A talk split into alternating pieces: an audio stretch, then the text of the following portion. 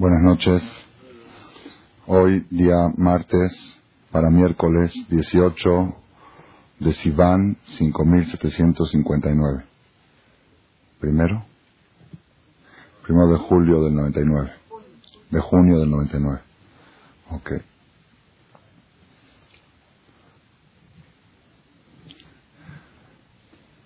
En la perashá que leímos la semana pasada en la sinagoga, en el Knis, en el templo, es la perashá más larga de toda la Torah. Es la perashá que contiene más versículos de todo el Pentateuco. La perashá Nassó contiene 176 versículos. Igual el Salmo del Teilim, el capítulo más largo del Salmo, es el 119, contiene 176 versículos.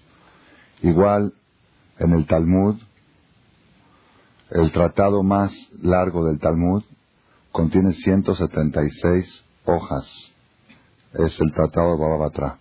Por algún motivo, el número 176 es probable que tenga alguna explicación profunda que quiera que investigue en la numerología que puede representar, que puede representar el 176. Pero hoy la charla no va a ser numerología, sino va a ser más del contenido de esa perashá.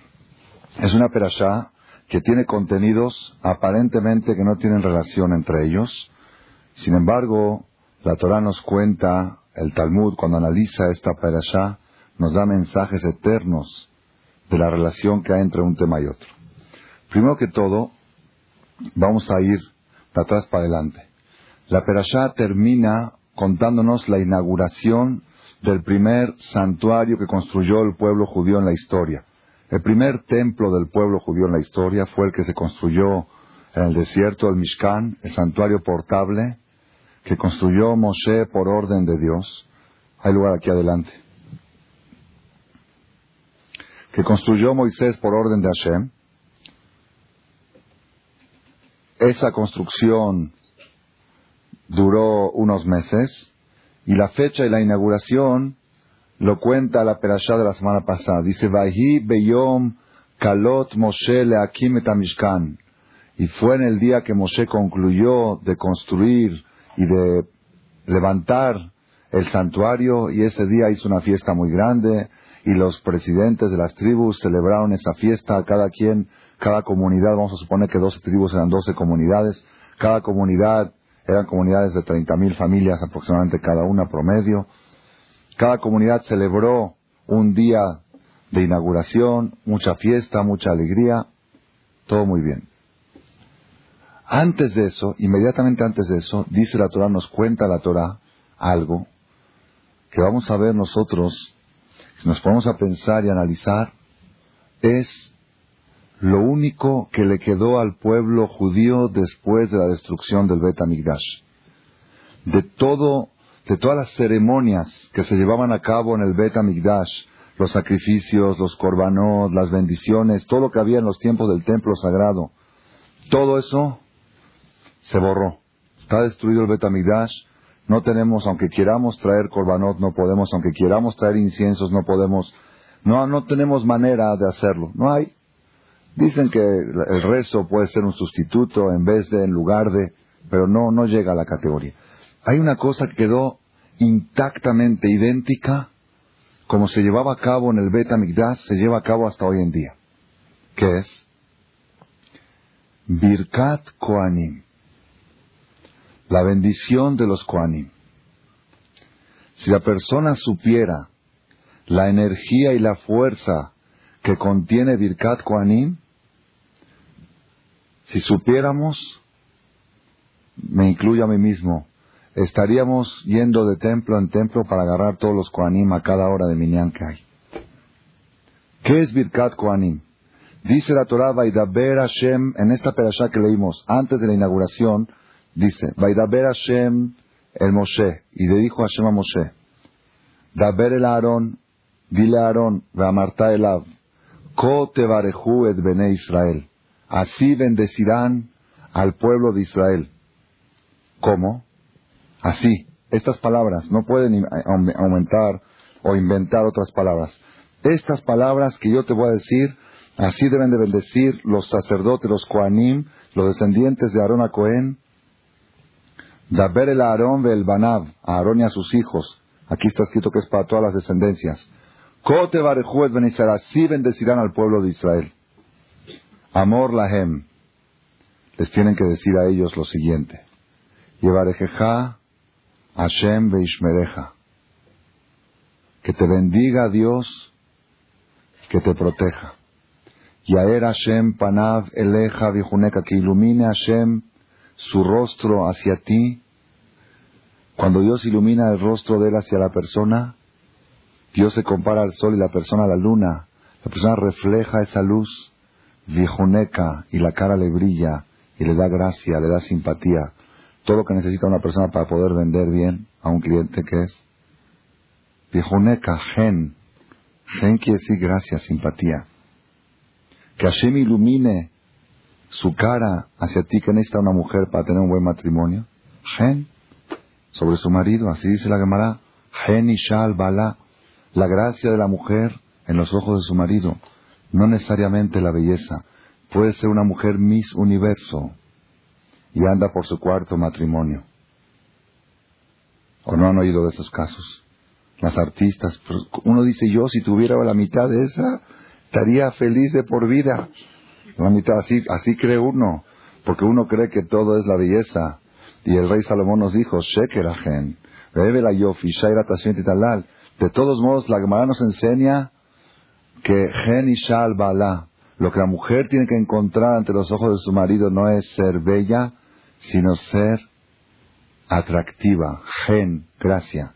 Y ese gen, Yaer Hashem Panabeleja, que ilumine Dios su rostro hacia ti, vijuneca, y que te dé gen. La persona que tiene gen, no gen con J, con het. La persona que tiene gen, tiene el camino abierto al éxito, en todo. Esos son los líderes, los que llevan en todo, en la política. Pregunten hoy en día la, política, la gracia, la simpatía, como en todos los negocios, en el matrimonio, en la educación de los hijos. Si un papá tiene gen con sus hijos, sus hijos le obedecen, le hacen caso, les cae bien. En la sociedad, un maestro con sus alumnos, un alumno con su maestro, para que el maestro le enseñe más, todo es gen. No se quejan a veces los niños que la maestra tiene favoritas, que la maestra tiene, tiene las preferidas o el preferido en la, en la, en la quita, ¿por qué? Pues es una naturaleza humana uno que cae, tiene gen, cae bien a la gente, tiene el camino abierto, allanado hacia el éxito. Entonces dice Bikat Koanim, que ilumine Dios su rostro hacia ti y que te dé gen. Isa Hashem panabeleja, que alce Dios su rostro hacia ti, veasem leja shalom, y que te ponga a ti paz. Dice Dios, Besamu echemi al Bene Israel, cuando ellos pongan mi nombre sobre los hijos de Israel, cuando ellos digan esta verajá, Vani Barejem, yo garantizo que los voy a bendecir. Dios promete, Dios jura, en la Biblia, en la Torah dice, ustedes hagan lo que yo les digo, ustedes levanten las manos y digan estas frases que yo les digo palabra por palabra, no cambien nada, y yo garantizo que le mando la verajá. ¿Saben qué quiere decir eso? ¿Cuántas colas hacemos a veces para recibir una verajá de un jajam? Que vino uno que dicen, dicen esos que vienen a juntar. Si una vez llegó una señora con un yani cabalista y ese cabalista decía que no veía mujeres, que él no ve mujeres. ¿Está bien? Entonces él todo hacia atrás, cubierto, y la señora estaba atrás y él estaba de espaldas. Y la señora estaba hablando, platicándole su problema.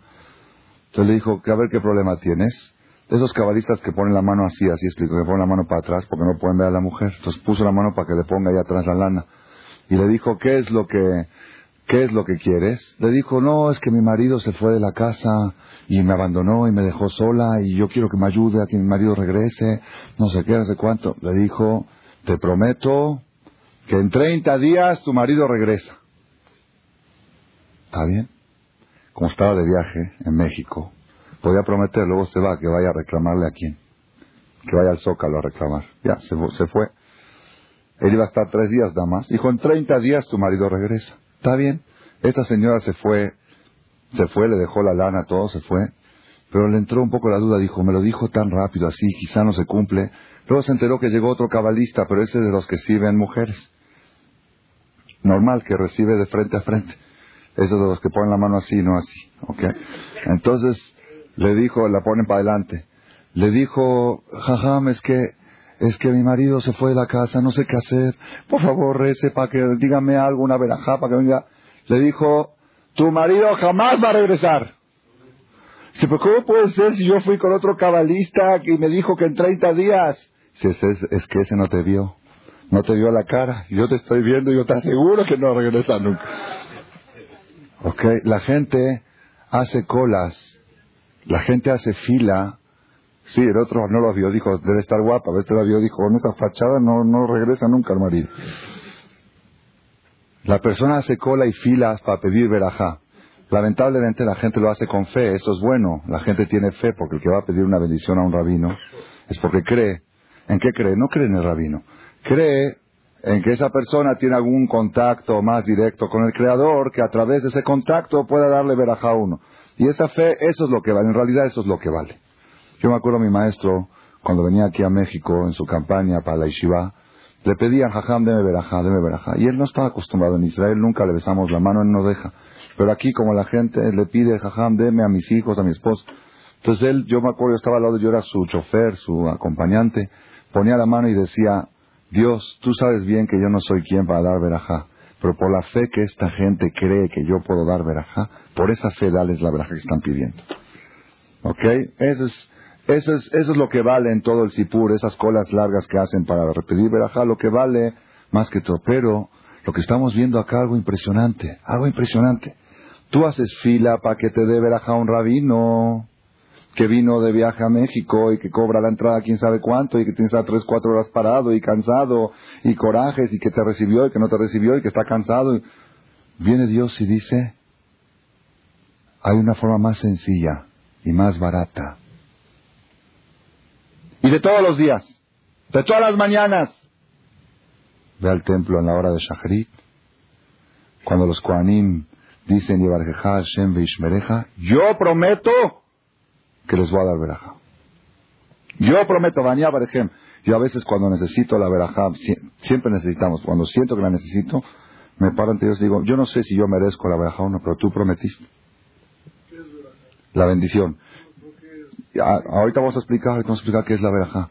Yo no sé si merezco, merezca o no merezca, es otro rollo. Pero tú dijiste, es como que el presidente, por ejemplo, diga, toda persona que venga hoy le voy a dar un cheque de 10 mil dólares. Un ejemplo. O le voy a dar un efectivo de 10 mil dólares. Sé que ya ni le creemos. Efectivo. ¿Ok? Y tú vas y le dices, oye, ¿tú quién eres? Yo no sé si soy del PRI, del PAN. Usted dio su palabra, que todo el que viene le da. Yo vengo, deme.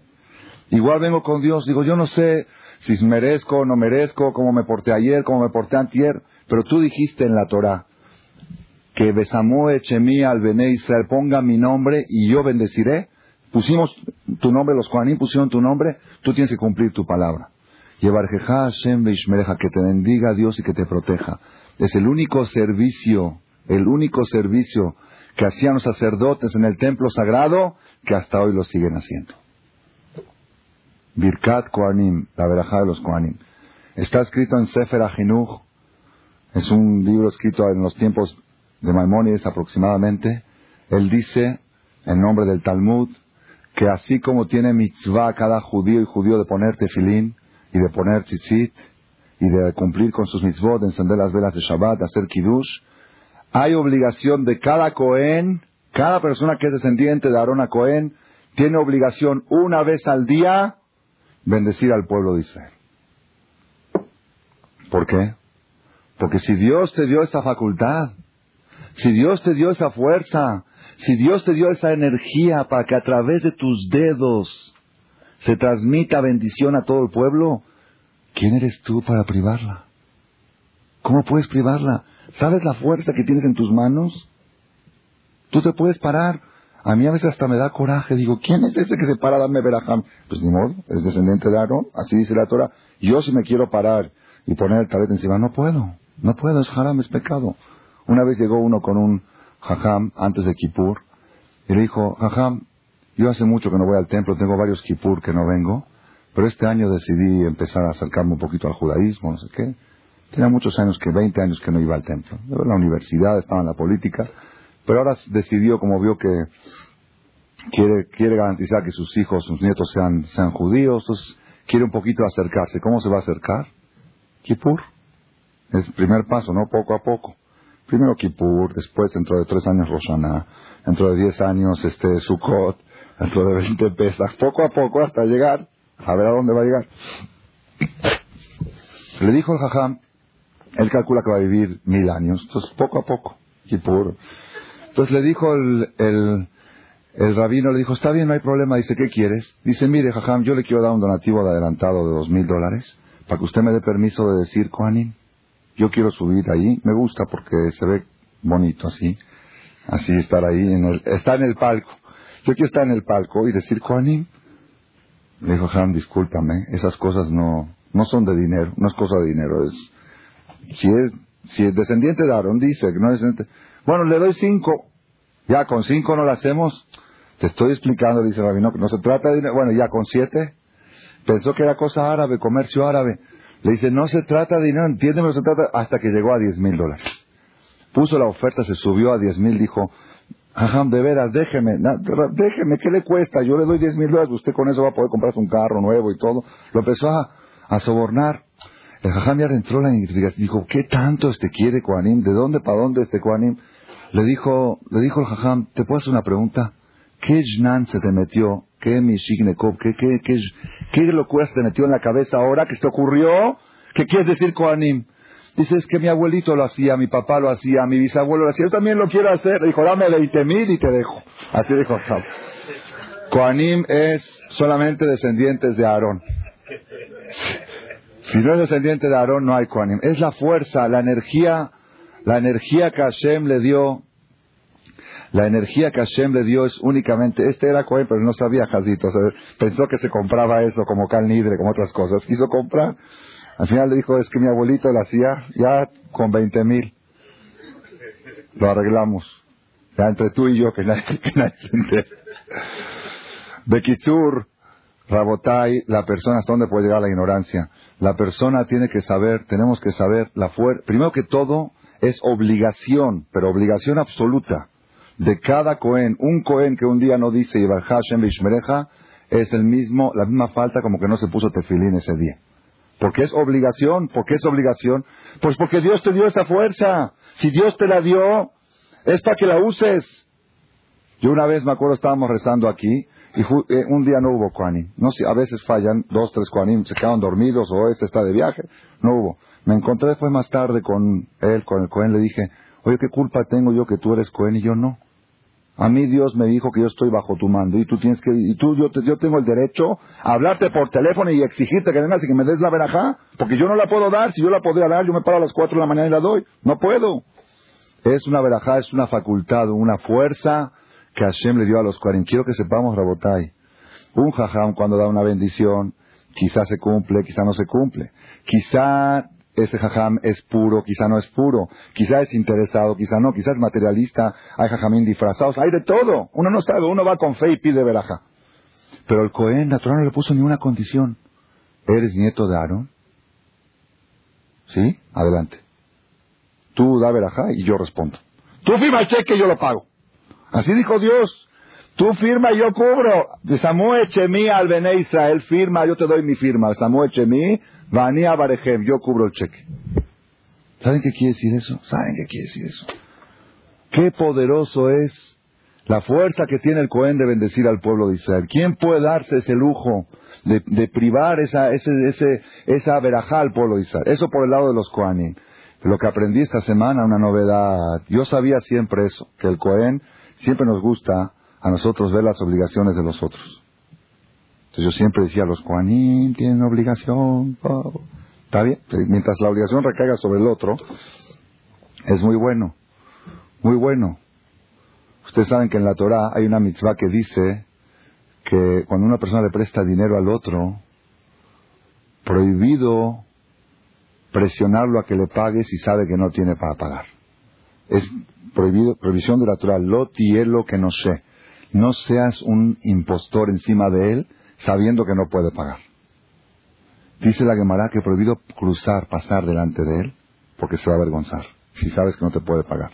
Entonces, hasta ahora, tú le prestaste dinero, hasta ahora ibas por la calle normal, ahorita lo ves en la calle, te tienes que cruzar. El que prestó, se tiene que cruzar enfrente para que el recibió el préstamo no pase vergüenza. Y si sabes que él va a ir al banquete, tienes que esperar que se salga. Algo así, no sé, se complicó la vida este que prestó dinero a Jazito. Así se trató para no presionar al que debe. Por otra parte, dice la Torah, si tienes para pagar y no pagas, lo ve Rasha velo Shalem. Pide prestado el malvado y no paga. El no pagar cada segundo que retienes un dinero prestado y tienes para pagar, te considera Rasha Barmina. Rasha, ¿saben qué es Rasha? Uf, durísimo. Rasha, malvado, Rasha, un título muy feo. Hay calificación 3, 4, Rasha es bajo cero. Entonces, ¿qué quiere decir? La Torah dice, una persona le presta dinero al otro, el acreedor y el deudor. El acreedor tiene que recordar siempre que ten cuidado de no presionarlo si no tiene. El deudor tiene que recordar siempre que ten cuidado que si sí tienes, tienes que pagar, si no vas a hacer rasha. ¿Qué, ¿Cuál es el problema? Que se voltean los papeles. El acreedor va y le dice al deudor, oye, lo ve rasha, ¿eh? Si no me pagas, eres un rasha. Y el acreedor, y el deudor que le contesta, oye, prohibido presionar, ¿eh? La Torah dice prohibido, se voltean los papeles, se destruye todo. La sociedad se destruye cuando cada quien, por eso siempre cuando escriben libros de orientación a matrimonios, en, en los libros de Torah, de orientación a parejas, hay dos tomos. Tomo para el hombre tomo para la mujer. No escriben en la Torah, yo sé que en el mundo no secular, si por la Torah, los hajamín que escriben consejos para un matrimonio feliz, ponen tomo más culpa al hombre y tomo para la mujer. Y dice prohibido que lo lea la mujer, prohibido que lo lea el hombre, porque ¿cuál es el problema de esos libros? Que viene la mujer y le dice al marido, yo leí que dice Maimónides que el hombre debe de respetar a su mujer más que a sí mismo. Y la tiene que tener por encima. Y el marido dice, ah, qué interesante, pero fíjate que yo leí otra cosa. Yo leí en el libro, pero él, lo leyó en la instrucción para mujeres, ese otro lo leyó en la instrucción para hombres, se destruye el matrimonio. Cuando cada quien trata de exigir al otro, la parte del otro, ¿ok? Entonces yo siempre eh, le gritaba a los Koanim, Koanim, ustedes tienen obligación de venir a bendecir, es obligación del otro. Esta semana aprendí algo nuevo. Dice, y es algo muy interesante, dice Sefer Ajinuch, así como es mitzvah, así como es obligación de cada Cohen, una vez al día por lo menos. Si quiere el Cohen bendecir en varios minyanim, cada vez que lo hace es mitzvah, pero obligación es una vez al día, como el tefilín. Así como tiene obligación el Cohen una vez al día de bendecir al pueblo, hay obligación de cada judío y judío una vez al día de pararse a recibir esa bendición. Aquí ya se puso más difícil. Aquí ya es para todos. Ya no es para los... Antes yo decía, Coanim, levántese temprano. Obligación. Oye, ¿por qué obligación? Yo no quiero cheque. No quiero los diez mil dólares. ¿Me vas a obligar a ir a recogerlos? ¿Por qué obligación? Es mitzvah. Y vi una investigación que no quedó aclarada si esta mitzvah recae solamente sobre hombres o también sobre mujeres. Hay una opinión que dice que también las mujeres, aunque están exentas del tefilín, y están exentas del tzitzit, y están exentas de muchas cosas, pero de pararse y escuchar la verajá de los koanim, están obligadas. ¿Por qué? Pues ¿quién no necesita bendición de los koanim? Pues yo no la quiero, yo, yo prefiero ahorita la cama, me quiero dormir, estoy cansado, me desvelé a las cuatro de la mañana. ¿Por qué tengo obligación? ¿Sabes por qué tienes obligación? Te voy a decir por qué. Porque si de veras te ofrecen, si de veras te ofrecen cien mil dólares en efectivo, a las seis de la mañana te dormiste a las cinco y media, ¿no te paras al cuarto para las seis? Ah, pues sí, pues sí, de modo, después me duermo, ¿verdad? O no, pues me voy a cobrar el cheque. Ah, y si no te despiertas es porque no crees. Y el no creer es el pecado. Ese es el pecado. La fa ¿Por qué es obligación?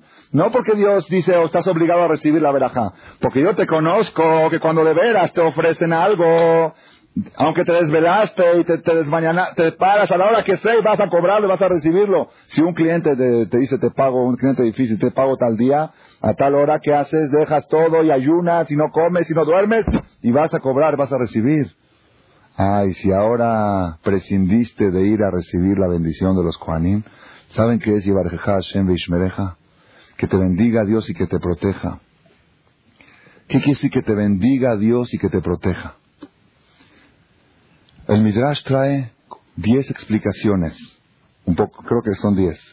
Llevar Hashem, que te bendiga Dios, Bemamón, con dinero. Beishmereja, que te proteja mi ganabín de ladrones, de rateros. Dice el Midrash, cuando una persona le regala algo a alguien, le puede regalar algo muy valioso, pero le puede garantizar que no se lo van a robar.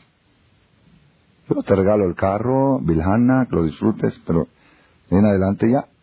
Yo, yo, que, yo no, te voy a poner guaruras para que te lo cuiden, ni, ni te puedo garantizar. El único que puede regalar y garantizar que te lo va a cuidar es Dios. Y Hashem, que te bendiga Dios y lo poco que te dé, que te lo cuide. Eso solamente Dios lo puede hacer. Y la persona que tiene miedos de robos y de asaltos, que se pare en Birkat Kohanim y que diga, Dios, mándame verajá y lo que me mandes, cuídamelo. Y Hashem, que te bendiga Dios en tus negocios, Veishmereja y que te cuide del gobierno de Hacienda. Así dice el Midrash que viene a veces venían y impostores y arrebataban, se llevaban más de lo debido, de mordidas, de cosas así. Llevaré Hashem, que te bendiga Dios, Bebanim con hijos, que tengas hijos, Veishmereja y que te cuide Barminan de una muerte prematura de los hijos, de enfermedades de los hijos.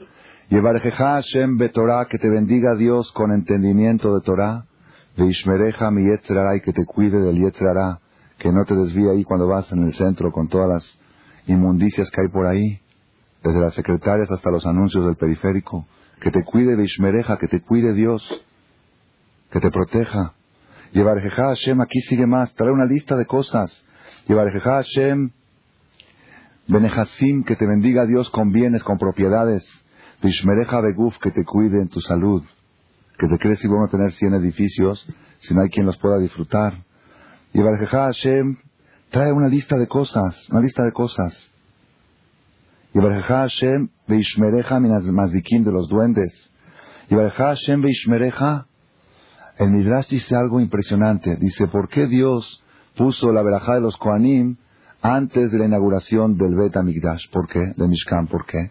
Dice así, se compara esto a un rey que le hizo el compromiso a su hija, hizo compromiso a su hija y le hizo un compromiso acorde a la realeza de su majestad. Ya saben, tres mil personas en los pinos, con helicópteros, con aviones, con luces, con todo lo que, lo que merece la hija de un rey, un compromiso. Después del compromiso, al otro día, la hija va por la calle, tropieza, se cae, se enyesó el pie un, mes en el hospital. Después de un mes le dio hepatitis. Después del tercer mes le dio... Dice, ¿qué pasó? ¿Qué está pasando a mi hija? Mes tras mes. Fue a consultar con alguien, le dijo, es que le echaron el ojo. Pues, Ainara, ¿existe el Ain o no existe? Claro que existe, la Torah dice que existe. Ainara, tan, tanto, tan, una fiesta tan ostentosa hiciste en el compromiso que le echaron el ojo. Y ahora viene la boda. ¿Qué le va a hacer en la boda? Si le va a hacer menos que el compromiso, se va a ver feo. Y si le va a hacer igual o más, pues otra vez, quién sabe, ahora se va a Panteón ya después, después de todo lo que le pasó. ¿Quién sabe dónde se va? ¿Qué hace? Estaba desesperado el rey. Fue y se aconsejó y le dijeron, ¿sabes qué? Hazle una boda bien como merece un rey, pero ponle una segula, un camilla, ponle un shebem, un algo, una, una cosa, una cadena, algo que, algo, una cosa escrita que protege. Así cuenta el Midrash. Dice, igualmente pasó con Dios. Dios entregó la Torah al pueblo de Israel en Arsinai. En Arsinai fue el día del compromiso de Dios con el pueblo de Israel. Y fue Becolecolot fue con muchas voces, de colam, truenos, voces, ruidos. El día de Matán Torah, todo el mundo se enteró, todo el mundo se estremeció.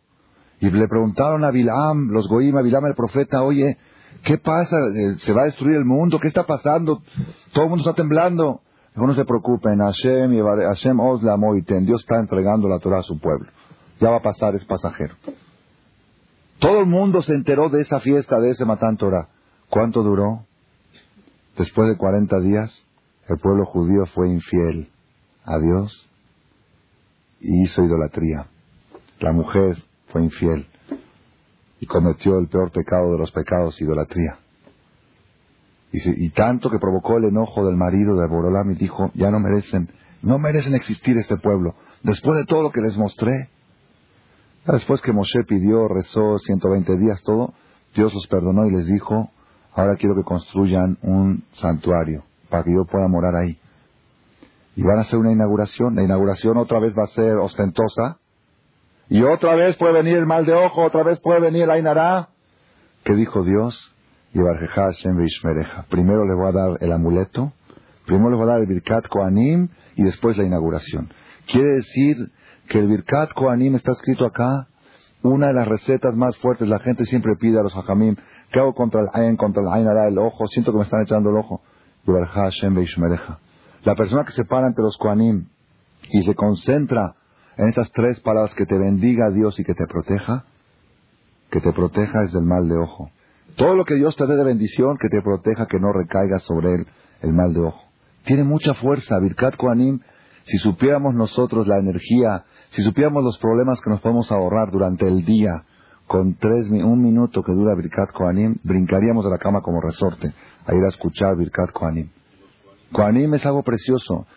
Acá pregunta un Cohen, ¿y los Koanim quién les da verajá a ellos? Jazitos. Dice acá, dice acá tú sabes que cuando un tesorero pasa la lana por él, se queda algo, ¿no? Con él, ¿ok? Así dice, ¿no? Él, así dice, cuando la verajá pasa, cuando la bendición pasa a través del Cohen, se le queda algo, se le queda mucho. Toda la verajá, todo el combustible pasó a través de él, él también está pero acá dice la Torah, Besamuel Chemí al Israel Bania Barejem, otra explicación, Bania Barejem a los Koanim. No crean porque ustedes están dando verajá, ustedes se quedan sin ella. Yo les doy verajá a ustedes y a través de ustedes desborda la verajá al, pueblo de Israel. De todos modos, Rabotai, eso es muy importante, muy importante saber para que veamos qué Dios, qué religión tan exigente tenemos, qué religión tan difícil. Te dice ven por un cheque de cien mil dólares efectivos y te obligo a que vengas. Ya ves qué duro que es Dios. Exige, exige, qué exigente. Te exige a que vengas a recoger un amuleto para protegerte del mal de ojo, de ladrones, del escume, de enfermedades. Qué exigente que es la religión judía. Pues sí, sí es exigente, pero es para tu bien. Te estoy exigiendo que te vaya bien, es lo que quiero nada más. Como el hijo cree que la mamá es exigente, es muy exigente. Le exige que se vista bien, que se arregle, que tome la sopa, que coma, que, le exige, es muy, que vaya a hacer su natación. ¿Qué mamá exigente que tiene? ¿Qué le está exigiendo? Su salud, su beneficio. Birkat Koanim. Birkat Koanim, yo les digo a ustedes, dentro de todo el judaísmo, quizá, no quiero yo decir cosas que a veces no puedo asegurarlas con 100%, pero sí sospecho Quizá el momento, el instante de Birkat Koanim es más trascendental para judío que el momento de Neilá. ¿Sí? Porque en Neilá no hay ninguna promesa. Dios no promete, no dice, abran las puertas del Ejal y yo les doy todo. No dice. No dice, es bueno, es un momento muy especial, sí, es un momento de fuerza, pero no hay garantía. Y aquí se está garantizando. Dice medio minuto dura Birkat con 30 segundos o un poquito más, un minuto. Dura Birkat Koanim y Dios garantiza, yo pago el cheque. Ustedes firmen y yo lo cubro. Así le dice a los Koanim. ¿Saben qué es eso? Nada más que hay que tener, hay que tener fe y creer que de veras es así. Aquella persona que en la mañana más piensa, no me voy a perder Koanim, y se va volado al Knis, esa persona lo acompaña a la verajá todo el día. Pero hay personas que están en Birkat Koanim, conozco en el templo, todo sucede, ¿no? Está en Birkat Koanim, y a veces hay Koanim que les gusta cantar un poquito.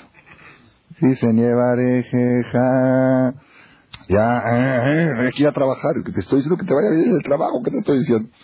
Te estoy, te estoy resolviendo problemas ahí con el cliente de Liverpool, que te compre, ¿qué te estoy diciendo? Espérate, están a tengo una cita, te estoy arreglando tu cita. No, rápido, rápido, ¿qué estás, qué estás cantando? Este no nos gusta, este es muy pesado este Cohen. Hay mitzvah que la verajá sea en voz alta, que la verajá sea con cántico, así está escrito, cantando, que no sea seca, que no sea fría. Hay mitzvah de que sea dictada, que el Hazán le dicte al Cohen y que el Cohen repita para que tenga más fuerza. Todo, todo tiene una energía impresionante. El momento más fuerte, más poderoso de todo el resto de la mañana es el momento en que los Koanim dicen Hashem ¿Por qué? Porque, ¿Por qué se cubren con el talet? Porque está prohibido ver a Dios. ¿Dónde está Dios? Dios dijo, yo voy a bajar las manos de los Koanim para bendecir. Entonces, ¿cómo vas a ver los dedos de ellos? Se lo tienen que cubrir. La Gemara dice que todo el que ve los dedos de los Koanim, cuando dan verajá, se debilita la vista, se puede quedar ciego con el tiempo. Por eso se cubren, para no debilitar. Y aún cubierto, se trasluce, por eso hay que cerrar los ojos en Koanim. Toda esta es la fuerza que tenemos en Birkat Koanim. Hasta aquí, quizá esta parte de la plática merecería una conferencia especial, pero es nada más la introducción a la conferencia. Vamos a llegar al tema principal de la conferencia.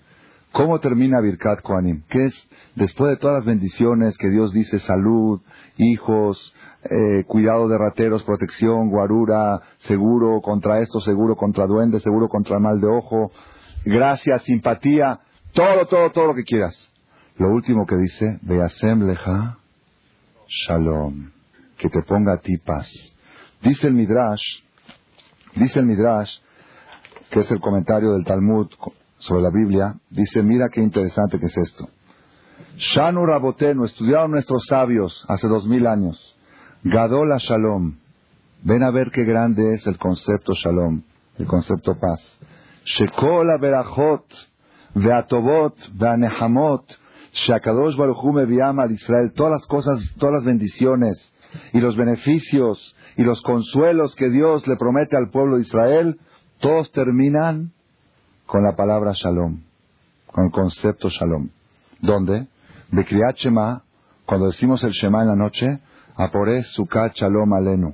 Así terminamos. Baruch Atah Hashem, bendito Dios, que tiende una carpa de paz sobre nosotros. En la tefilá de la Amidá, ¿cómo terminamos? Ose Shalom Bimromav, Uya Ase Shalom Alenu. La última verajá de la Amidá, ¿cuál es? Amebareje, Tamo Israel va Shalom. Amén. Que bendice al pueblo de Israel con paz. Amén. Sim Shalom Tobao Braja. La última verajá de la Amidá. El Kadish, ¿cómo termina? Con Ose Shalom. Todo lo que quieras, busca donde veas. Dijo Rabbi Levi, ven a ver que también Birkat Koanim, la bendición de los Koanim, que es la energía más fuerte que tiene el pueblo de Israel, ¿cómo termina? con Shalom. Para enseñarte que, Lomar Lach, para enseñarte a ti, She'ena Berachot Moilot Kelum, Inken Shalom Imaem. Todas las bendiciones que Dios te pueda dar no sirve de nada si no tienes paz. No sirven. La Gemara dice que no encontró Dios un recipiente para abarcar las bendiciones como el Shalom. Dios te puede dar Parnasá, salud, todo lo que quieras, mujer bella, matrimonio exitoso, todo, todo, todo lo que quieras. Si tú no tienes un recipiente que se llama Shalom, todo se va por la coladera, todo se pierde. La verdad, entra y sale, entra y sale, no lo disfrutas, no lo gozas. Shalom. El Shalom es el Keli, el recipiente que abarca todo. Nunca me voy a olvidar, hace muchos años, en Polanco, más de 10 años, tenía yo un grupo de alumnos que les enseñaba clase de Torah en las noches jóvenes de 30 años, 28, 30 años, casados. Una vez uno de ellos me dijo, ajá, le doy aventón, lo llevo a su casa. Dije, ah, gracias, voy caminando, estoy cerca. No, yo lo llevo, lo llevo, está bien, lo llevo. Me dio aventón y en el camino me empezó a decir, no, es que me siento muy mal y que no sé qué. Pero ¿qué pasó? No, es que ayer discutí con mi mujer. Dije, bueno, es normal. Pasa en todos los matrimonios que discuten, no tienes que sentirte tan mal. No, es que fue más allá las cosas. Digo, ¿qué, qué, qué, pasó? ¿Te enojaste mucho? No, pero peor, peor. Bueno, ¿Qué? Bueno, no importa. ya estaba casi llorando el hombre. Eso de mucho, mucho dinero, Belén, ¿verdad? Estaba llorando. Digo, bueno, cálmate. También pasa en todos los matrimonios. Al final, al final, al final, yo lo presioné, lo arrinconé, quería saber a, a ver qué quería llegar. Sino lo que pasa es que le levanté la mano y le agredí físicamente a mi mujer. Le dije, ¿por eso te sientes mal? ¿Por eso te sientes mal?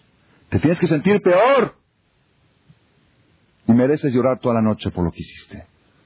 No, es que yo quiero ayunar. ¿Qué ayuno? Le dije, tus ayunos no valen nada. Ve primero y pídele perdón. Aprende a tratar a una mujer. Eres una basura. Le dije, le dije hasta la despedida.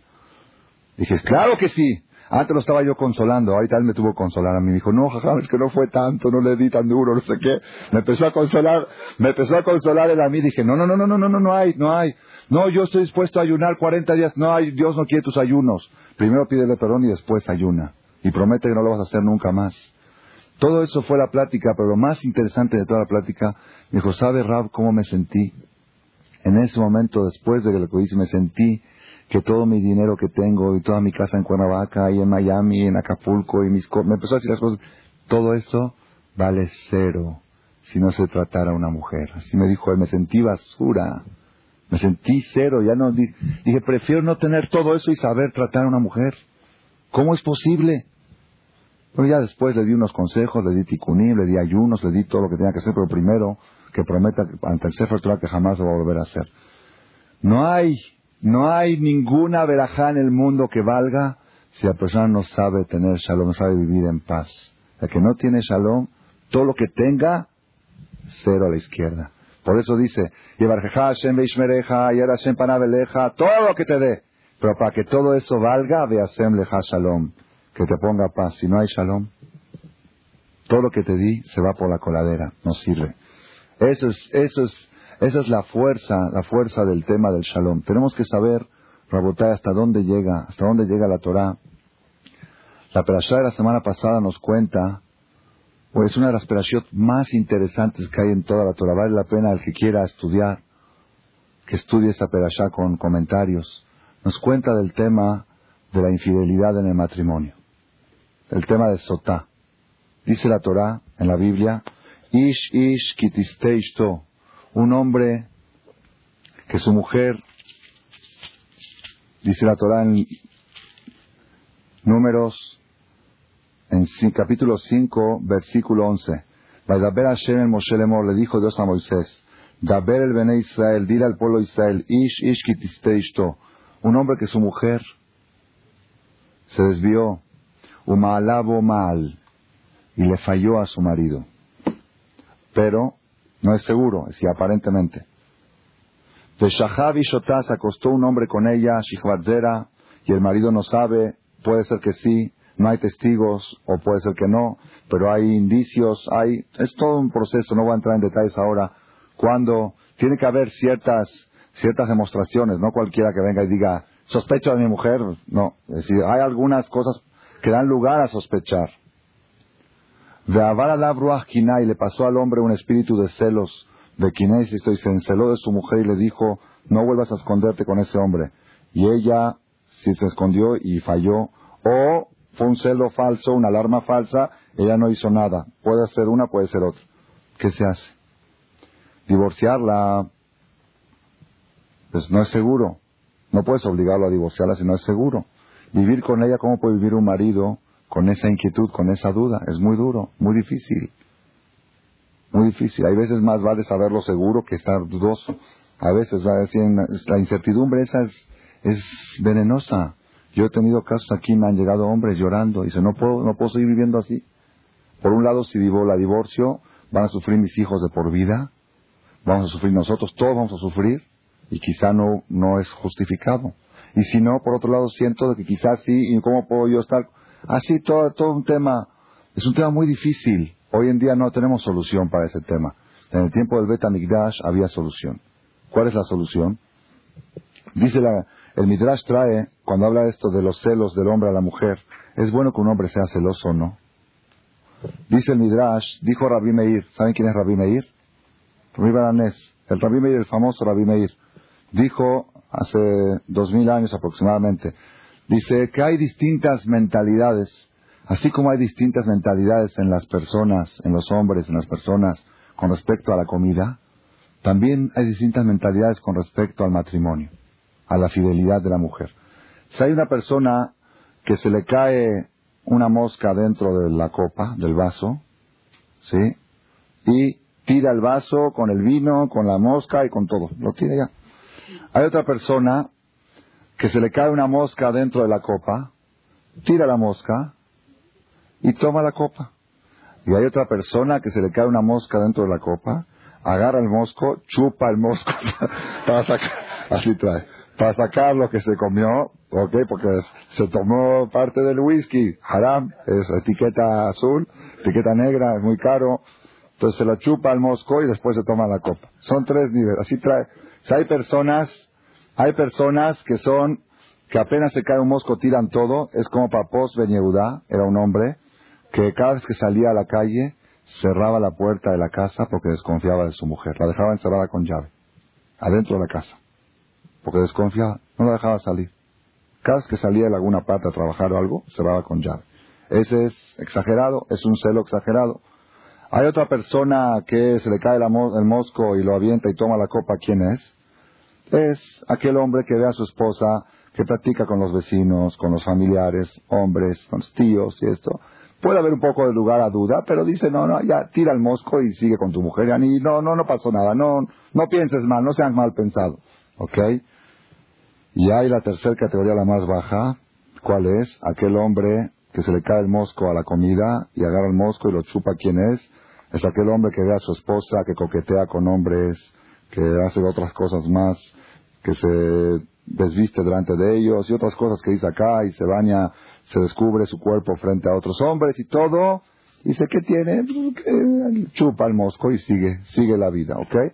Son tres tipos de gente celosa. Hay gente muy celosa, hay gente mediana que es lo normal y así debe de ser lo correcto. Que el hombre sea tolerante en la relación normal y hay gente que son exageradamente tolerantes y dicen, es fío, ¿qué tiene? Como aquella, aquella señora que vino una vez aquí, aquí me tocó aquí en el colegio, estaba en la conferencia del martes, estaba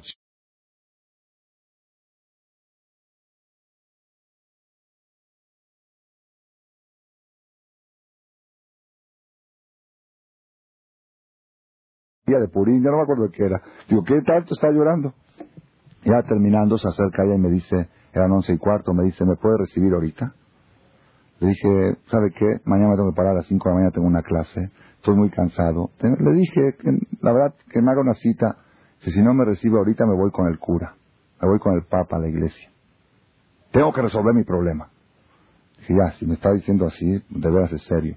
Subió arriba, efectivamente estuvo hasta la una de la mañana, una señora joven, muy bien parecida y todo, y empieza a contar y llora, se suelta a llorar. Bueno, pare de llorar y hable empieza a decir, no, lo que pasa, le voy a contar mi historia, es que yo, mis papás me casaron muy joven, yo no quería, mis papás tenían mentalidad atrasada de casar a las hijas jóvenes y no me dejaban vivir la vida. Está bien, ya, lo pasado pisado, tiene 35 años, ya se, a se casó a los 17, ¿qué quiere? Es, vida. Ya, ya, jala, está bien, terminó, ¿qué pasó? No, es que mis papás, porque mis hermanos, porque mi papá, porque mis hermanos, porque la mentalidad de antes, está bien. Bueno, ¿qué quieres? ¿Ya cuál es el problema?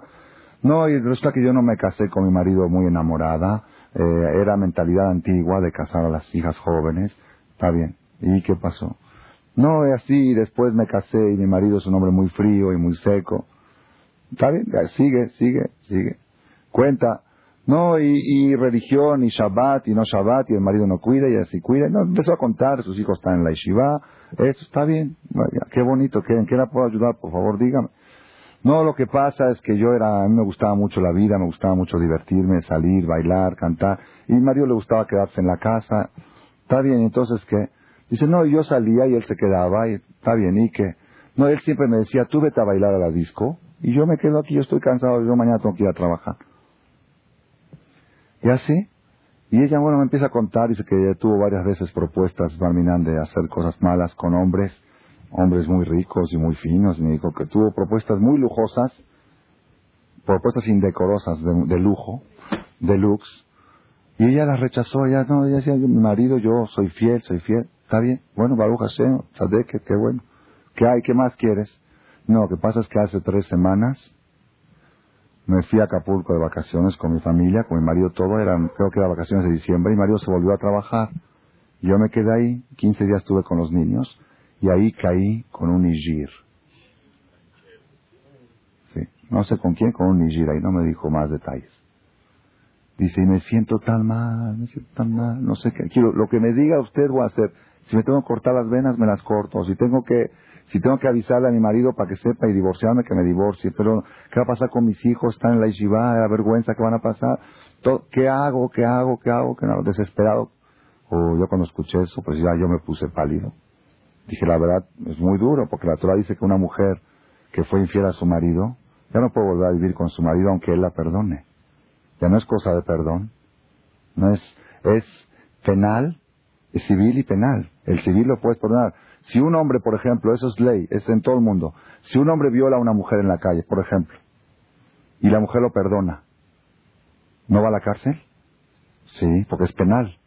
Ella lo perdonó, otro no lo va a perdonar. es doble, ¿cómo? Claro, eso, son, dos, son dos juicios. Un juicio civil, que ella pide indemnización y todo eso, que es cosa que ella lo puede perdonar. Y hay un juicio penal que la, la, la ley, la justicia, no quiere que anden delincuentes como estos sueltos por la calle. Un ejemplo, ¿ok? Es penal. Para la Torah, la infidelidad de la mujer es civil y penal. Es falla contra el marido y falla contra Dios, aunque el marido la perdone. no, hay, no hay vuelta de hoja. Si de veras fue infiel, no puede vivir con su marido. Entonces, ¿qué, qué le puedo aconsejar yo a esta mujer? Yo estaba muy preocupado y le mandé la pregunta, la mandé a Nueva York, la mandaron a Israel. Después de un mes llegó la respuesta. El, tema que hay es si le creemos a ella o no le creemos, que si hubo testigos, no hubo testigos, que quizá ella de veras ya no lo quiere a él y está contando todo este cuento para que lo obliguen a divorciarla porque quiere, quiere a otro. Entonces no le creemos que sí. Entonces ahí, ahí entra el tema, ¿ok? No voy a entrar ahorita. La pregunta que le preguntó, mandó a preguntar al Jajam, es si el marido le tiene confianza a ella o no. Si el marido le cree a ella, si el marido le dejaría a ella 50 mil dólares en efectivo, que ella los guarde. Un ejemplo. ¿Ok? Entonces, si el marido le tiene esa confianza, también tiene que creer en lo que dice que... Eh, es todo, todo un... No voy a entrar ahorita cómo terminó la historia, ¿ok? De todos modos, lo que más, lo que más me, lo que más me llamó la atención de todo es que ella le dijo a su marido, ella le dijo a su marido, oye, ¿cómo me dejas tú ir a mí a disco solita? ¿No sabes que puedo llegar a hacer algo? Y ella le dijo, yo confío en ti. Él le dijo a ella, yo confío en ti, yo sé que tú no vas a hacer nada. Dice, ¿cómo confías en mí? Eres el marido de la tercera categoría, del mosco, que cae en la copa, lo chupa y lo sigue tomando la... Esa es la tercera categoría, que ya es exageradamente tolerante. Hay que ser mediano. Mediano normal. Cuando habla con hombres normal, normal. Así no ser muy celoso, tampoco no ser muy muy abierto y muy suelto y decir, no, no importa, tú ve a la disco solita, vete a Acapulco dos semanas, vete con otros hombres a pasear, yo sé que tú no vas a hacer nada. No hay que, hay que tener todo moderado. Dice la Torá, ¿cómo, ¿cómo se podía resolver esta situación cuando el hombre duda de su mujer? Tiene indicios de algo, pero no tiene pruebas. No tiene pruebas. ¿Qué hace el hombre? Dice la Torah, hay una solución. Bebía Ishet el Cohen. Traía a su esposa lo del Cohen al Bet Amigdash y el Cohen le hacía la prueba de fuego. ¿Cuál era la prueba de fuego? No va a contar con amplitud, todo tiene, todo tiene explicación muy interesante, pero vamos a decir lo que viene al caso. El Cohen, la base de la prueba de fuego era así. Le daba de tomar un jarabe explosivo. ¿Qué era ese jarabe explosivo? Se escribía el nombre de Dios en un pergamino, Yud Kevav Ke, como está escrito en los... Aquí no hay, no hay ningún cartel que tenga Yud Kevav Ke, no Amonai, Yud Kevav Ke, Geo, ok, el nombre verdadero de Dios, en un pergamino escrito con toda la santidad, como se escribe un tefilín, una mezuzá, con toda la santidad en grande. Se agarraba agua de la fuente que corría por el Betamigdash, tomaba agua de ahí, y diluían el pergamino ese con la tinta en el agua, lo diluía hasta que se derrita toda la tinta. Le hacían jurar a la mujer ciertos juramentos, como dice la Torá, aquí en la Biblia lo cuenta, qué juramento, ella contestaba amén, amén a los juramentos, y luego le daban de tomar ese agua.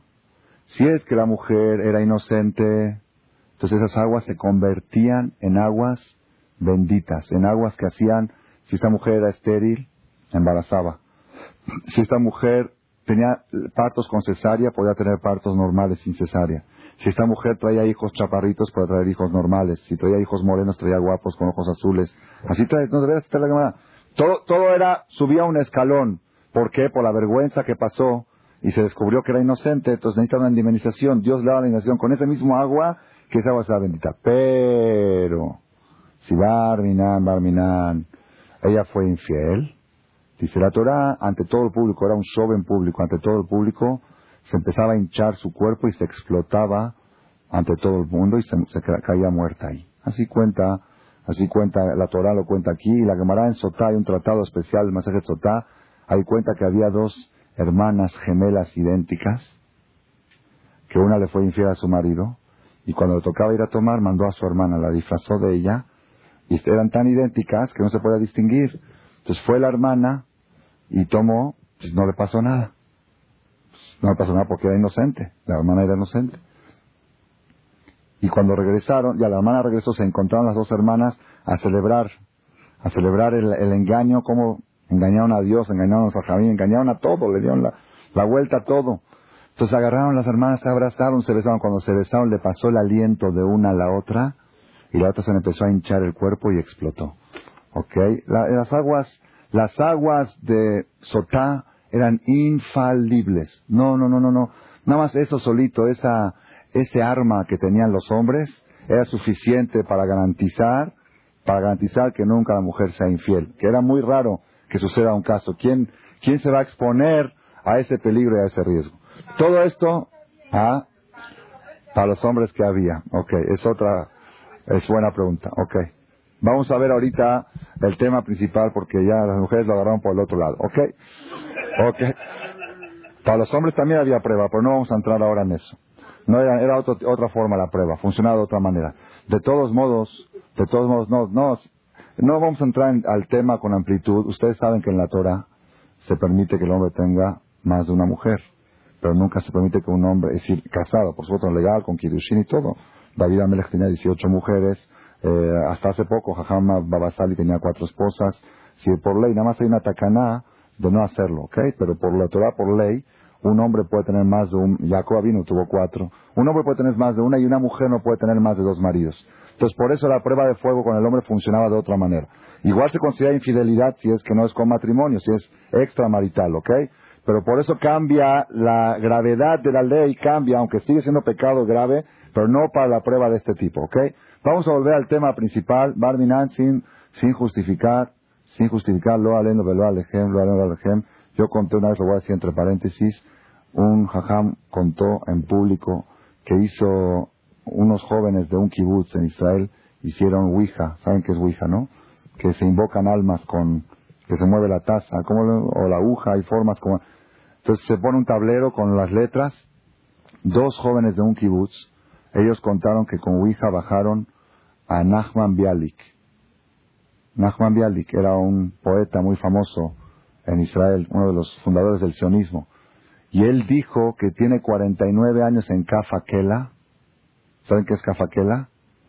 Kafakela es aquel que no merece entrar al infierno que no merece entrar al infierno. Ni que ni siquiera, porque el infierno es como una lavandería que se pule, que se limpia. Aquel que no merece. Cafaquela es que los ángeles agarran esa alma y la avientan de un extremo del mundo a otro como una bola de béisbol o de ping-pong, como lo quieran llamar. La avientan y el alma no tiene descanso. Ahí viene todo el tema del exorcismo y todo eso. No quiero entrar en eso. Ellos dijeron que Nachman Bialik les dijo en la Ouija, tengo 49 años en Cafa que era destinados por 49 veces que le fui infiel a mi mujer. Así dijo él. Y el Jajam contó que él estaba contando esto en una conferencia ante 800 personas y se pararon dos jóvenes izquierdistas de Kibbutz y dijeron, esas son babosadas, ¿qué está diciendo? Se subieron enojados al hotel, eran un hotel, un seminario, subieron al hotel y tenían Ouija ahí e invocaron al alma de Nachman Bialik.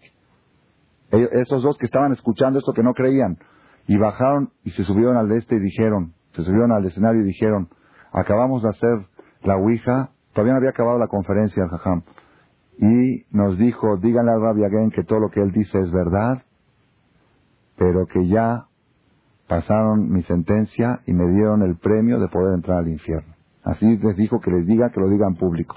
¿Ok? Tenemos que saber que la infidelidad del hombre tiene otra forma de juzgarse y cuidadito con aquellos que no quieren ser volados como pelotita después de 120 años, que sepan, que sepan, no hay, todo tiene su juicio, todo, aquí se puede engañar, ahí no se puede engañar, ahí es verdad. Ahí pasa la película, ahí pasa la película en vivo, en vivo, de los momentos más íntimos de uno. Y uno dice, ya esto que lo pasen rápido, que no lo vea mi abuelito, ah, se va a avergonzar de mí. No, no, no, no, no, no. Hacen repetición de jugada como en el fútbol. Esta la ponemos otra vez, para que la vean todos. Ven Abraham Avinu, ven Isaac, ven Maimónides, vengan a ver a este el decente, ahí está el que ustedes creían que era decente, ven a ver las cosas que hacía ahí, a escondidas. No hay, todo al final va a tener que rendirse cuenta. Pero en el caso de la mujer, de la infidelidad de la mujer, había manera de comprobarlo aquí. Y la prueba era muy difícil y muy dura. Y esa prueba hacía que no se necesite usar esa prueba. Y una vez dije, ¿para qué? ¿Cuál es la causa que no ha habido una tercera guerra mundial? ¿Por qué? Porque existe la bomba atómica. Las armas nucleares hicieron que no haya guerras. Porque todos saben los estragos que puede provocar una guerra de ese tipo. Si no hubieran armas nucleares, de seguro, como estuvieron en la situación de la política internacional, hubiera otra tercera guerra mundial. Rusia está, pero como sabían que era catastrófico para todos, pues, ¿sabes? Mejor, mejor no peleamos. Porque si peleamos vamos a usar esas armas. Y si entonces mejor no peleamos. Entonces igualmente las bombas atómicas que hay en la Biblia son para no usarse. Esta bomba atómica de las aguas de esas, esas hacían de que no se necesiten usar. Porque el hecho de saber que existe esa prueba y no había forma de zafarse. De todos modos, volvemos a regresar a qué quería llegar yo. Pongan atención, Rabotai. Cuenta la Gemara así. Shaninu betalmud Yerushalmi. Está escrito en el Talmud. Rabbi Meir acostumbraba a dar una conferencia los viernes en la noche. Y la conferencia buena, en forma. Había una mujer que le gustaba escuchar la conferencia de Rabbi Meir. Iba cada viernes a noche a escuchar su derashá. Una vez Rabbi Meir se jaló, la derashá se inspiró, como le pasa a veces aquí en Marcelo Jaján también. Se jaló y se jaló y se jaló, en vez de hora, hora y media, hora cuarenta y cinco. Y esta mujer pues, estaba picada, no se quería ir. Ya cuando terminó, la de la Shah, regresó la mujer a la casa, tocó la puerta para entrar, estaba el marido ahí en la casa, y la vela ya se había apagado, la vela de Shabbat, antes comían a la luz de la vela, se había apagado, y el marido desde el otro lado de la puerta dice, ¿dónde estabas? ¿Por qué llegaste tarde? Y se estaba escuchando la, la del Jajam. Dice, ¿qué? Dice, juro por Dios que no entras a mi casa hasta que vayas y le escupas en la cara a ese Jajam. Sí, porque por culpa de él llegaste tarde y que esto, y yo no creo en él. Era ser que no era religioso, era, era una persona no centrada. Entonces, ¿qué pasó? La mujer Jazita, imagínense, viene esa noche, 11 de la noche, quien entra a su casa, su marido no la recibe, y el juramento que hizo el marido es muy grave pasarlo. Aunque el marido la quiera recibir, ya no puede, porque juró que primero tiene que escupir al jajam. Ella viene a escupir al jajam. ¿Qué hace? Estaba la mujer paseando por la calle sin saber qué hacer. Dijo, me voy al templo. Se fue al templo, me voy a quedar a dormir ahí en el, en el templo, ni modo. Va al templo sin cenar, se va a quedar a dormir ahí. Dice que Eliab Naví le vino a Rabí Meir, así cuenta el Talmud, le vino a Rabí Meir a su casa y le dijo, por tu culpa hay una mujer que está alejada de su marido. Ve y resuelve la situación. Entonces Rabí Meir, parece que después de la cena tenía otra conferencia, estaban todos los alumnos ahí, y Rabí Meir dijo así, dijo, tengo un dolor en el ojo, una infección en el ojo, y necesito una mujer que sepa curar esa infección. ¿Hay alguna mujer, las mujeres eran expertas, ¿hay alguna mujer que sabe, que sabe cómo curar esa infección? Entonces nadie levantó la mano. Dijo, ahí hay una señora, porque no había ni una mujer, hay una señora, a ver si ella sabe. Dijo, no, yo no sé. Dijo, ven, yo te voy a enseñar cómo se cura. La saliva es muy buena para curar esa infección. La saliva es muy buena. Tú, por favor, escúpeme siete veces en mi ojo, saliva, y eso va a hacer que se me quite la infección. Yo abro el ojo así y tú por favor me escupes. Por favor, hazmelo, hazme la misma, no sé qué, yo te voy a bendecir, Dios te va a...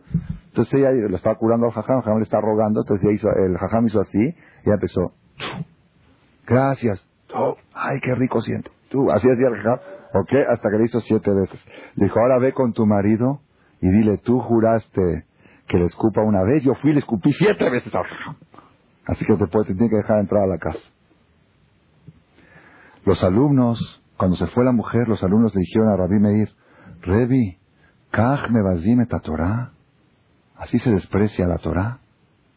Dice, nos hubieras dicho y vamos con ese hombre y le damos una paliza, lo dejamos, lo mandamos al hospital. ¿Qué es eso? Jura que escupa al jajam, eso es chantaje. Si no le escupes al jajam, no entras a la casa. ¿Por qué hizo esto, Rabí? Amar la le dijo, ¿cómo Rabí Meir le preguntó, cómo usted, jajam, se rebajó tanto? Amar Lahem les dijo a ellos, Meir, no voy a ser yo más que Dios, así dijo, no voy a ser yo, mi honor, mi prestigio no va a ser mayor que el de Dios. Si Dios permitió que se borre su nombre, que se borre su nombre, que se diluya en agua su nombre, para hacer la paz entre un hombre y su mujer, para que el hombre deje de sospechar de su mujer, yo no voy a hacer que se borre mi nombre para que se junten esta pareja. Así dijo Rabbi Meir, yo no voy a hacer más que Dios. Si ustedes saben qué quiere decir borrar el nombre de Dios, es uno de los pecados más graves que puede haber. Cuando en el Sefer Torah hay un error, se corrige, se puede cortar la letra, pero si el error está en Yud Kevav. No tiene solución el Sefer. ¿Qué vas a borrar el nombre de Dios? No se puede. Si están pegadas dos letras o algo y está el nombre de Dios ahí en el medio, donde están pegados, no se puede borrar. ¿Saben cómo se hace? Se tiene que quitar todo el pergamino, mandarlo a la Genizá y escribir todo el pergamino. O hay algunos expertos, muy expertos, que saben cortar con un poquito de pergamino el nombre de Dios entero y que quede todavía pergamino abajo. Como es grueso, el que sabe, son hay mucha experiencia que saber para hacerlo. Los yemenitas sabían hacer ese, ese tipo de, de recorte. Borrar el nombre de Dios es lo más grave que puede existir sobre la tierra de pecado. Gravísimo, gravísimo. ¿Por qué? Es atentar contra Dios, contra Shema Israel, Hashem, lo que no Hashem Dijo Dios que lo borre en mi nombre para resolver un matrimonio. Yo no voy a aceptar que me escupan en la cara para resolverlo.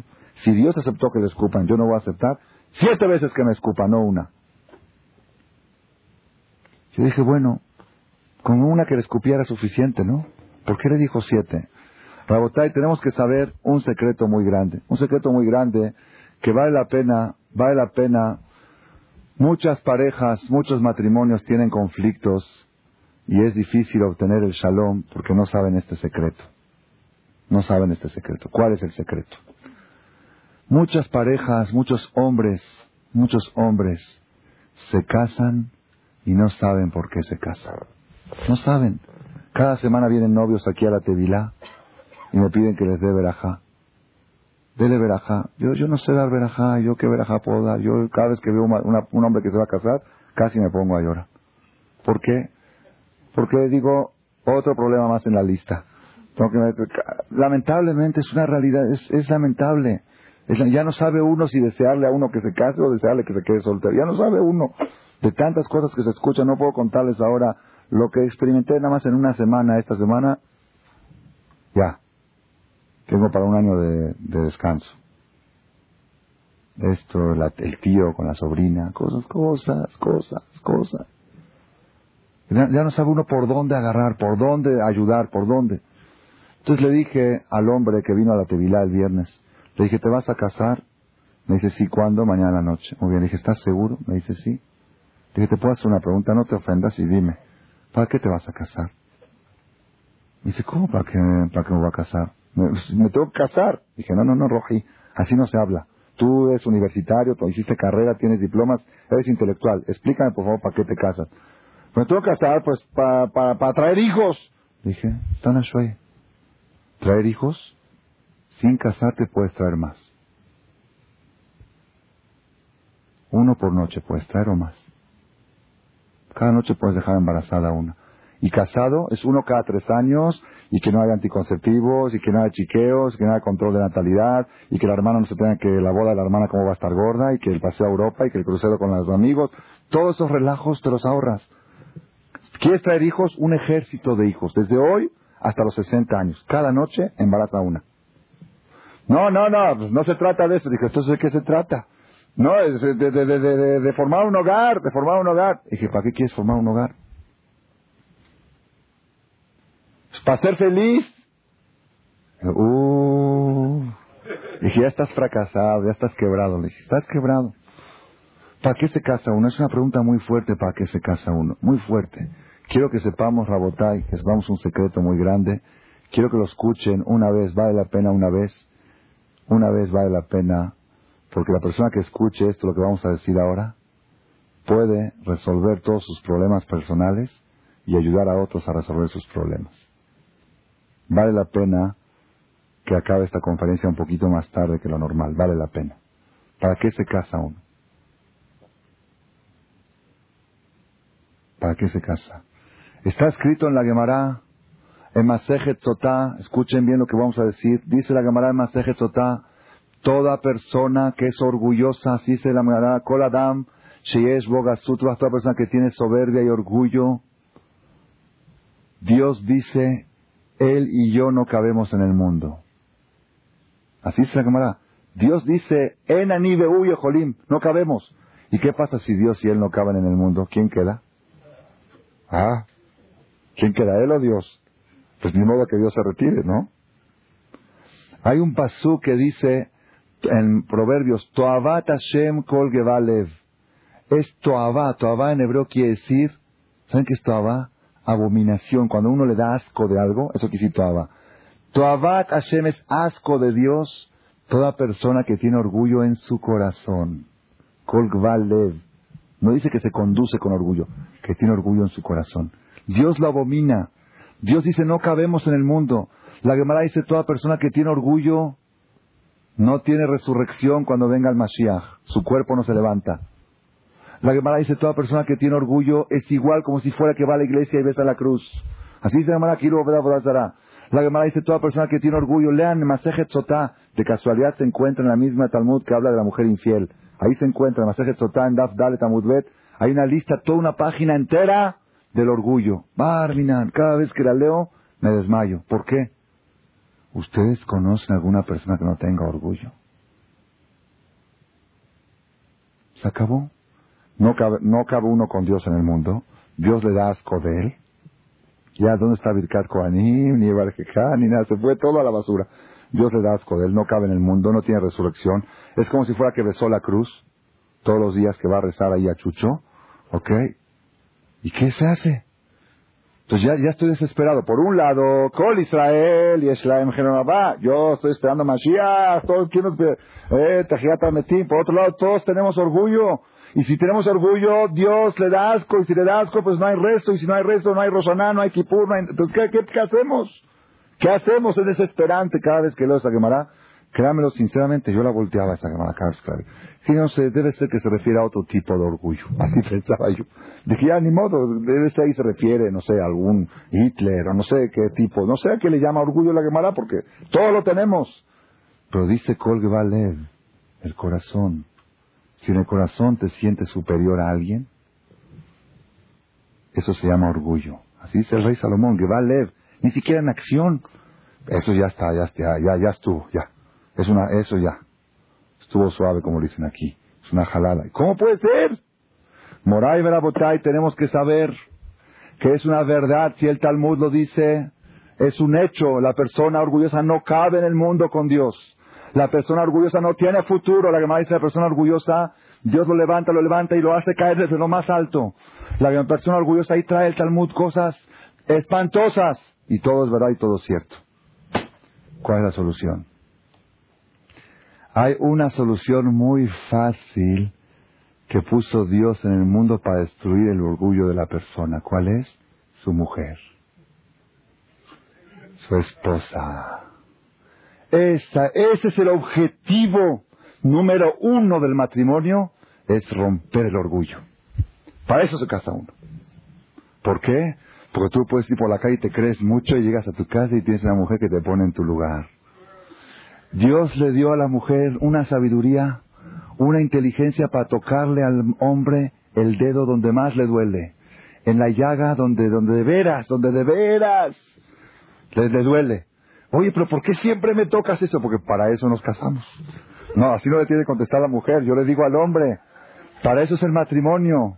El matrimonio, el objetivo principal es destruir el ego, destruir el yo, destruir esa cosa que hace dar asco a Dios de esa persona, para que la persona pueda quedarle simpático a Dios. La persona va por la calle todo caminando así, llega a su casa, le bajan los humitos. Ese es el, ese es el objetivo de todo. Para eso te casas. Te casas para estar doblegando tu orgullo constantemente. Dijo Rabí Meir, dijo Rabí Meir, Dios dijo que se borre mi nombre para unir un matrimonio. Yo no voy a borrar mi nombre.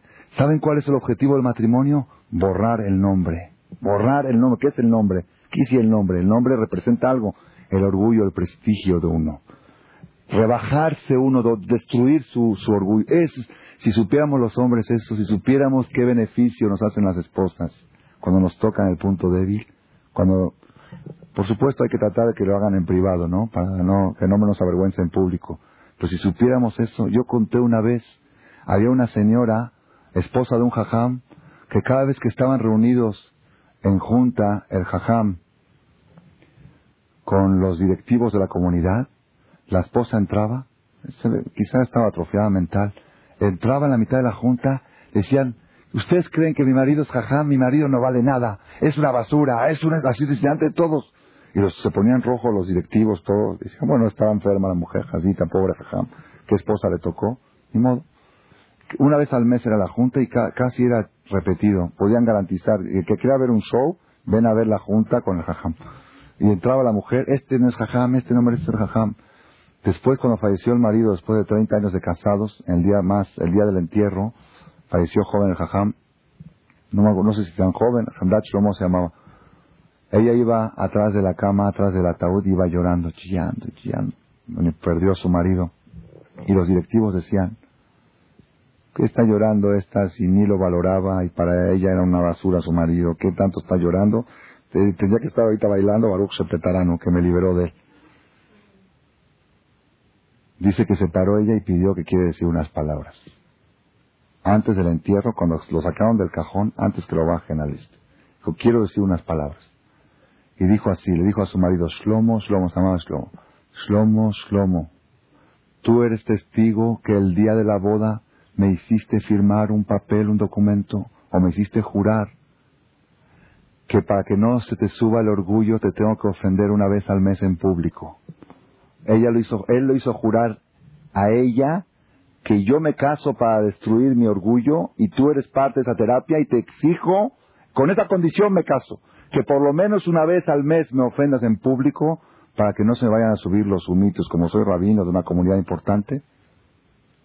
Y tú eres testigo que yo cumplí el juramento a pesar de que quedaba mal con toda la gente y la gente me tomaba de loca. Y ahora demuéstrale a toda la comunidad que lo que digo es verdad. Cuentan que en ese momento el muerto asintió con la cabeza. Ya acostado, así cuentan, fue algo impresionante. Están escuchando a Rabotay. Imagínense ustedes si todas las parejas, cuando se casarían antes de entrar al jajam, al knis, a la boda, entrarían a un cuarto y le diría el novio a la novia, te pido de favor mi vida. Cada vez que cometa un error, dímelo. No me dejes equivocarme. Dime que estoy mal. Dime, por favor, dímelo. Y te, me caso con esta condición. Y si no, me enojo. Me tienes que decir. Me tienes que demostrar que estoy equivocado. ¿Cuántos problemas de Shalom Bait habrían? Cero. Todos los problemas saben cuáles son. Que el marido dice, yo sé que ella tiene razón, pero no, no quiero que me lo diga. Como me dijo una vez un hombre que se estaba agarrando a golpes con su mujer a la una de la mañana. Fue, fui allá a la casa a tratar de verdad, me llevé protección y todo. Sí, sí, pues Barminan. Me llevé a Mejía, le dije, cuídeme. Llegué allá y, me, y le dice él, le dice, tú puedes tener toda la razón del mundo, pero tú a mí no me vas a cambiar. Entonces, ¿para qué te casaste? Si todo lo que te casaste es para que ella te cambie a ti, para que tú destruyas tu orgullo, para que destruyas tu ego. Ese es el objetivo del matrimonio. Yo tengo muchas experiencias al respecto. Tenemos que saber, Rabotay. Tenemos, a mí me dijo mi maestro, la viuda de Shlita, yo le pedía consejos antes de casar. Dije, jajam, deme consejos, ¿cómo es el matrimonio? Me dijo, primero cásate y después hablamos. Porque todo lo que, todos los consejos que te puedo dar antes se pierden en el mundo de la teoría. En el mundo de la teoría. Pero ya que te cases, cuando vuelvas de México a vivir a Israel, yo iba a vivir tres años en Israel, cuando vas a vivir a Israel, aquí platicamos. Platicamos. Entonces cuando regresé le dije, bueno, jajam, ahora sí, me va a dar consejos. Me dice, está en Ashwaye, apenas estaba recién casado, dos meses, luna de miel todavía, me estaba comprando los muebles, todavía, todavía no es el momento. Entonces así, una vez me contó, yo estudiaba con él, tuve de de estudiar con él, Jabutá y ser chofer de él, una vez me contó, dice, te voy a decir un ejemplo que es Salón Bait, que es matrimonio. Jafet Haim, ¿quién no escuchó hablar de Jafet Haim? Famoso Jafet Haim, falleció como hace 60 años. Él, su esposa murió joven. Él se casó por segundo matrimonio a los 70 años se casó con una mujer de 40, de 35, algo así. Él tuvo hijos del primer matrimonio, del segundo, del primero no le quedó ni uno, se murieron todos en la guerra, y del segundo matrimonio quedaron dos hijos. Él se casó a los 70 años con una mujer de 35, 38, algo así, muy joven. ¿Ok? Cuando llegó Sukkot, el primer año de casado, con la segunda mujer, llegó Sukkot, el Jajam tenía viviendo en esa casa desde el primer matrimonio, desde la boda Tenía 40, 50 años viviendo en la misma casa. Y 50 años hacía la suká en el mismo patio, en el mismo lugar. Vino Jafet Jaim, llegó Sukkot, empezó a clavar su suká, la armó. Cuando terminó de la viene la mujer nueva. Y dice, oye, ¿cómo pones la suká ahí? ¿Qué sentido tiene ahí? No, mejor del otro lado, ahí está mejor. ¿Qué hizo Jafet Jaim? La desarmó y la volvió a poner del otro lado. La, la construyó donde ella le dijo, la esposa nueva. Ella es la que manda. Cuando acabó de armarla en el otro lado, le dice la esposa, ¿sabes qué? Tienes razón, estaba mejor donde tú, donde tú la pusiste. ¿Qué hizo Jafet Jaim? La desarmó y la volvió a poner donde estaba antes. Dijo mi maestro Rabades, me dijo a mí, dice, dime una cosa, Shaul. Dice Jafet Jaim, un viejito de 70 años, tzadí, jajam, con dulzura, no podía decirle a su mujer, con dulzura, sin gritar y enojar. Oye, ya Roji, ya Hayati, o ya Tengo 50 años viviendo aquí. 50 años viviendo a su casa aquí. Soy un viejito, soy... Y este... nada más la mujer le dijo, se ve mejor del otro lado, y la desarmó y la volvió a armar allá. Y luego cuando ya la dijo la mujer estaba mejor allá, que le diga, bueno, para el otro año. ¿Qué pasó? ¿Qué está? ¿Qué? ¿Qué? Me dijo, me dijo, explícame. Se te va a explicar. Dice, si tú ves, pues ni modo hay que aguantar a la mujer. Pues ni modo, aguantas una y la aguantas dos. ¿Cuánto puedes aguantar? Pero si tú dices, yo me casé para destruir mi ego, aquí tengo una oportunidad de oro.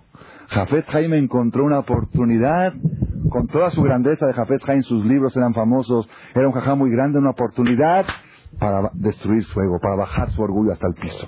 Aquí está, la desarmo y la vuelvo a armar. Eso es Rabotai, esa es la educación. Mi maestro Viudades, yo lo conozco, lo conocí muy bien, muy a fondo. Él, en la Ishiva, en la Ishiva de Koliakon, donde yo estoy, hasta el color de las de, las, de los azulejos, el color de, cuando construían la Ishiva, cada detalle le traían a su cuarto donde él estudiaba, a ver, jajam, escoja, cuál es mejor, este color, esta calidad. Todo lo decide él, pero todo, hasta un gra, hasta el color de la pintura, todo lo decide él. Me dijo, Jajam, tú sabes qué detallista que soy yo.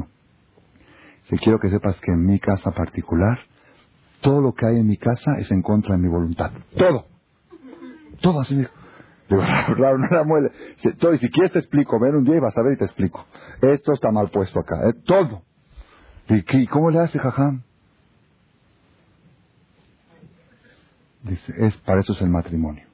Dice que un día llegó su esposa y le dijo, vamos a hacer un librero, iban a hacer un librero para el comedor, un librero así bonito, un mueble para poner los libros, Jajam tiene muchos libros. Y le trajo tres colores de formaica para escoger, uno verde, uno café y uno blanco, algo así creo que era. Le dijo, a ver, escoge, ya Josie, escoge, ¿cuál quieres de los tres? ¿Cuál te gusta de los tres? Le dijo, por ejemplo, le dijo, me gusta el verde. No recuerdo exactamente el color. Me dijo, me gusta el verde. Le dijo la mujer, pero el café se ve mejor. Así dijo la esposa. Y él por dentro dijo, bueno, ¿para qué me preguntas si al final vas a hacer lo que quieres? ¿Ok? Pero no le dijo nada. Dijo, ok, café se ve mejor, haz café. Mandó a hacer el café. Ya cuando trajeron los carpinteros, después de un mes, trajeron el mueble, lo armaron todo. Ella lo ve y le dice, la verdad, tenía razón. El verde se veía mejor. Me dice el jajam, ¿dónde está ahora el, el, reto? ¿Sabes dónde está el reto? ¿Qué se le antoja en ese momento? Es decir, ¿ya ves? Ya ves, para que la próxima vez me hagas caso. Y así, ¿verdad? ¿Ya ves? Dice, ahí está el reto, ahí está el reto, aguántate el ya ves. Me aguanté y le dije, no, pero el café también está muy bonito. Y ahí murió todo, ahí terminó todo. Nunca me voy a olvidar el primer año de casado. A mi esposa no le gusta que cuente esto, pero quiero que sepan que este relato salvó cientos de matrimonios en Israel, porque mi maestro a donde va lo cuenta. Ahora que estuve el último año la última vez en Israel me dijo, me dijo, no yo lo conté en público de mí, no público, era un grupo de familia, y todos dijeron, ah, eras tú, el jajam lo cuenta en todas partes. Yo estudiaba, tenía mucha confianza con él. Un día llegué a jajam y le dije, jajam, el primer año de casado, le dije, jajam, ya no puedo seguir así. Ya no puedo. Ya tenía ocho meses de, matrimonio. Dije, no puedo. Dije, ¿qué pasó? Dije, no puedo. Dije, entré hoy al baño en mi casa, y dice, entré, compré usted, entré al baño y había agua en el suelo. Había agua en el piso. Y le dije a mi esposa, hay agua en el piso. Dice, yo no la tiré. Yo te dije, ¿la tiraste? Y lo que hago se siente atacada. Lo que hago se siente, se pone a la defensiva. Ya no, ya no se puede, ya no se puede. Me dice, dije, no, no puedo, no puedo, no, no puedo. Me dice, ¿y cuál es tu problema? Me dije, es que en mi casa no puedo hablar. Dice, ah, Baruch Hashem, le dice, Jajam, Baruch Hashem, llegaste a la mejor conclusión de tu vida. Así me dijo, y qué bueno que llegaste temprano. En tu casa no puedes hablar. Tú pensabas, antes de casarte, ¿qué pensabas? Con la sociedad te cuidas para no ofender. En mi casa soy el rey, hablo lo que quiero y digo lo que quiero. Y ahora aprendiste, Baruch en el primer año de casado, en tu casa no puedes hablar. En tu casa mudo. Hablar se refiere. Diga, Jajam, ¿de veras? Dice, así es. Así es. Esa es. Para eso te casas. Para aprender a callar. Para aprender a destruir tu orgullo.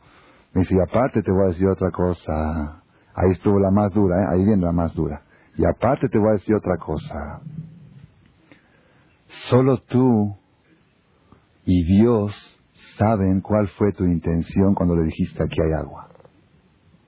Si tu intención fue nada más avisarle que había agua, informarle que había agua, o si tu intención fue reclamarle por qué hay agua, y como eres muy fino y delicado, se lo dijiste de esa manera, pero tu intención era por qué aquí está hay agua, ¿verdad o no? Tú y Dios saben y tu mujer lo presiente.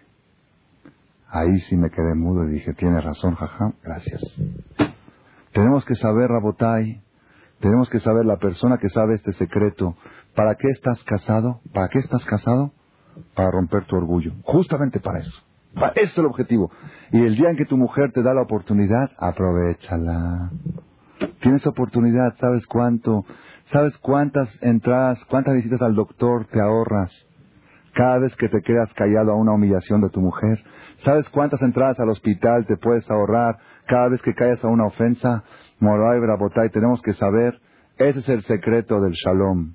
La persona que quiere lograr shalom, si no sabe uno para qué está casado, nunca va a lograr shalom. Si no sabe uno, me dejan seguir un poquito más, dos minutos más. Vale la pena, porque yo sé que los hombres ahorita están un poco enojados. Escuchen, pónganlo, de veras vale la pena. Cada quien que haga su Heshbon Nefesh. La Gemara cuenta, la Gemara dice, Abraham vino, ustedes saben que Abraham vino era un hombre muy, muy, era un héroe. Abraham Abrahamón Goim, era era un patriarca para todo el mundo. Los Goín también lo admiraban. Abraham, el patriarca. La Gemara dice, ¿a qué se compara Abraham Avinu? Aquel marinero que iba en un barco. Iba en un barco en alta mar. Le gustaba navegar. Y en alta mar hay piratas. Y venían barcos piratas y este marinero era tan fuerte que peleaba contra ellos y los hundía y los destruía y los ahogaba. Nadie podía con él. Solito en, el, en alta mar contra todos los piratas. Una vez cuando estaba por llegar cerca de la orilla del mar, se rompió su barco. Se rompió su barco, se cuarteó y tuvo que echarse al mar. Y empezó a nadar a 300 metros de la costa y empezó a gritar, salven, auxilio, me estoy ahogando, me estoy muriendo. Le dicen, ¿cómo es posible? Tú que has hecho tantas guerras con tantos piratas en alta mar, tú estás pidiendo auxilio. Tú eres el fuerte. Dijo, mientras mi barco estaba intacto, yo era muy fuerte, en alta mar, contra mar y marea, contra todo. Pero cuando se me rompió el barco, a 300 metros de la costa, pido auxilio. ¿Cuál es el ejemplo? Abraham vino, fue y peleó contra quién? Contra cinco reyes de la guerra mundial que habían perdido los cuatro contra los cinco, los cuatro le ganaron a los cinco. Abraham fue y peleó contra los cuatro ganadores de la guerra mundial. Abraham con 318 soldados. Fue y con valor, con fuerza y destruyó a todos. Y Abraham el héroe. De repente, cuando falleció su mujer, Sara, quería enterrar a Sara y fue con los Benejet y les dijo, por favor, ayúdenme, denme un lugar para enterrarla, no sé dónde enterrarla. Dice, tú, Abraham, diles a mí me dan el lugar porque me lo dan, porque yo soy Abraham. Le preguntaron, ¿por qué estás hablando así tan Dijo Abraham así, mientras mi barco estaba entero, mientras mi esposa vivía, yo podía en alta mar pelear contra mar y marea. Ahora que se rompió mi barco, a 300 metros de la costa no puedo nadar. Ya se me debilité. Apenas falleció su mujer y se atrás Abraham Zaken. Abraham envejeció. Mi barco, ¿qué quiere decir? Aquí nos viene a enseñar la Torah que el hombre debe saber que su mujer es su barco. Si tienes un barco fuerte, si, si vas, si vas con tu barco, vas encima de tu barco, puedes luchar contra ola y marea. Pero las mujeres tienen que saber una cosa, la mujer es el barco del marido. Y pobre de aquel marido que su barco se le rompe o su barco que anda mal, que el marido está fuera del barco, pobre de él, ¿ok? Pero pobre de aquel barco que no tiene capitán. También es pobre. La mujer tiene que saber también la función, así funciona. La, la, la, es imprescindible uno con el otro. Pero la función del hombre que aprendimos de la perashá de la semana pasada, ¿cuál es la función de Ustedes saben cuando mencionamos a Zara decimos Imach Shemo. ¿No decimos Imach Shemo? ¿Qué es Imach Shemo? Que se borre su nombre. ¿De quién hablamos? De Imach Shemo, ¿no? Cuando hablamos de. Hay otra vez que aparece Imach Shemo en la Torah. ¿Dónde? El nombre de Dios. Que se borre el nombre de Dios para salvar un matrimonio. Así está en la Torah. Imach Shemo. Con más razón que se borre tu nombre, tu prestigio. ¿Qué? Porque te hizo de carne en vez de leche, le puso sal, le puso condimento. ¿Por eso vas a destruir tu matrimonio? ¿Qué, ¿Cuánto vale el shalom? ¿Cuánto vale la paz? Tenemos que saber, Rabotai, tenemos que saber. Me contó esta semana una, una chava jovencita que se fue a estudiar lejos de acá de México y le habló por teléfono a su mamá que, que por qué se está haciendo muy religiosa, así un poquito de discusión. Entonces una de esas le dijo, le dijo ella, la mamá estaba enojada porque ella se compró ropa, es decir, antes, antes se vestía así, ahorita se compró ropa un poco más larga, como la Torah dice que la mujer no debe de ir escotada. Entonces dijo, no, cómprate ropa de manga. Dijo, mamá, por un pedacito de tela vamos a romper la relación. ¿Qué, qué, qué filosofía que me gustó mucho la forma de, qué inteligencia. Dice, mamá, eso, eso va a destruir, eso va a hacer que te enojes, que hagas corajes, que un pedacito de tela más, un pedacito de tela menos, ¿qué pasa? Shuhaban. Créamelo que por menos de eso se destruyen matrimonios. Por menos de eso se destruyen matrimonios. Entonces, Beata Shemit Baraj, que ya está acabando la hora del cassette, dicen. Beata Shemit Baraj, que Hashem nos ayude. Esta semana, el domingo, llegó una persona especial, me pidió una cita de Texas, me pidió que quede en privado. Me mandó hace un mes, me mandó una carta diciendo que agradece que cambié toda su vida, que en seis meses que escuchó los cassettes, los últimos seis meses, no sé cómo le llegaron, y que ha cambiado toda su vida, que quiere una cita personal. Vino el domingo especial, vino en la mañana y se fue en la tarde. Entonces trajo tres hojas llenas de preguntas así escritas. Son muy preparado, tiene fábrica de joyas, 1500 empleados, nada muy buena posición en todos los aspectos, muy buen matrimonio. Me, contó todo, me pidió varios consejos. No respeta a Shabbat, no respeta nada. Le pregunté si cuidan Tevilá. Me preguntó qué es eso. Le dije, ¿cómo que es estérila? Dice, no, no existe eso en, ahí en, Macal, no sé dónde vive. De al final, lo, último que me preguntó, que no le pude contestar porque ya era tarde, se iba el vuelo, el avión, le dije, eso es para otra visita. Dice que la esposa mandó a preguntar, él vino solo, y la esposa mandó a preguntar, dos, son jóvenes, tendrá 40 años, la esposa mandó a preguntar tres preguntas. Una de las preguntas que la esposa dice, dice, yo, yo siento que yo te quiero, pero tú no me quieres, tú me necesitas. Así le dijo, eh, le dice ella a él. Yo siento que yo te quiero y tú me necesitas. Entonces me dice, ¿qué, qué, ¿tiene razón ella o no tiene razón? ¿Cómo se puede resolver eso? Todo, le dije, eso no te lo puedo contestar ahorita porque ya es una conferencia entera y en base a eso prepara esta conferencia. Tenemos que saber que el hombre, el hombre es verdad que el hombre necesita a la mujer. ¿Para qué la necesita? Para destruir su orgullo, para eso la necesita, no para hacerlo crecer. Eh, sí, sí es cierto. Yo te necesito para superarme, para perfeccionar mi carácter, para perfeccionar mi género. Hashem Azor, que todos los hombres sepamos esta filosofía y todas las personas sepamos la importancia del shalom. La importancia del shalom más vale que se pierda todo y que... Gracias por su atención a este shiur del Rav Malech. Les recordamos que pueden visitar la nueva página de shemtov.org en el internet www.shemtov.org Actualmente la página cuenta con varias secciones. Noticias sobre las actividades de Shem a nivel mundial, escuchar o bajar las últimas conferencias del Rab Malek, escuchar o bajar la alhaja del día, imprimir o estudiar desde su computadora la perashá de las semanas, estudio diario de Gemara, Daf Yomi en español, sincronizar su iPod con podcast, un manual para crear su propio CD de las conferencias que existen en la red, adquirir libros con entregas internacionales con la metodología del Rav Malek de español, fonética y hebreo simultáneamente, así como ubicar las ciudades en donde se reparten CDs a nivel mundial. Es que la misbot y muchas gracias.